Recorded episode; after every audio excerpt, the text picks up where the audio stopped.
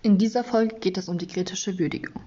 Die Psychoanalyse von Freud. Freuds Theorie kann das komplette menschliche Verhalten durch die Beeinflussung der Psychologie, Pädagogik und Therapie erklären, wodurch viele andere Theorien auf der von Freud basieren. Außerdem arbeitet die aktuelle neurobiologische Forschung weiterhin an den schon bestehenden Annahmen. Jedoch ist Freuds Theorie nicht wissenschaftlich fundiert, da sie aus Einzelbeobachtungen und wenigen Fällen entstand. Da seine Aussagen Interpretationen und Deutungen sind, sind seine Aussagen oft nicht mehr nachprüfbar. Eine große Schwäche seines Schichtenmodells ist es, dass Unbewusste nicht wissenschaftlich erkennbar ist und dies somit nicht nachgeprüft werden kann. Ebenso gibt es in seiner psychoanalytischen Trieblehre in der phallischen Phase einen großen Zweifel. Der dort beschriebene Penisneid wirft ein sehr schlechtes Bild auf Frauen. Freuds Menschenbild ist ebenso anzuzweifeln, denn laut ihm ist der Mensch ein reines Triebwesen und hat somit auch keine Selbststeuerung. Der Humanismus von Rogers.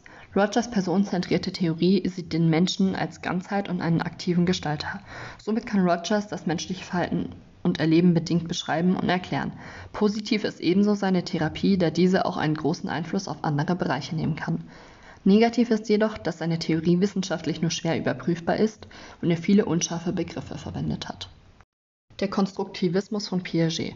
Die konstruktivistische Theorie von Piaget ist grundlegend zur Erforschung kindlicher Denkprozesse und somit sehr wichtig.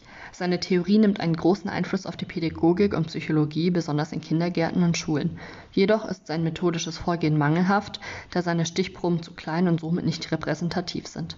Außerdem werden durch seine starren Phasen Kinder zu schnell unterschätzt. Der Kognitivismus nach Bandura. Die kognitivistische Theorie nach Bandura basiert auf einer gründlichen experimentellen Forschung und ist somit wissenschaftlich fungiert. Seine Theorie hat eine große Bedeutung für den Alltag und die Erziehung sowie für die Medien und Gewalt. Bandura hat ein komplexes, übereinstimmendes Menschenbild entwickelt. Jedoch kann seine Theorie trotzdem nur einen Teil des menschlichen Verhaltens und Erlebens erklären. Der Behaviorismus. Der Behaviorismus, unter den die Wissenschaftler Pavlov, Watson, Thorndike und Skinner fallen, hat einen großen Erklärungswert durch die Verhaltenstherapie. Der Behaviorismus ist grundlegend und einfach, kann jedoch trotzdem der Komplexität des Menschen nicht gerecht werden. Auch die Blackbox ist negativ anzusehen, da sie nichts über den internen Zwischenschritt aussagt. Ebenso negativ an dem Behaviorismus ist, dass die Erkenntnisse auf Tierexperimenten basieren und somit nur schwer eine Aussage über die Menschen macht.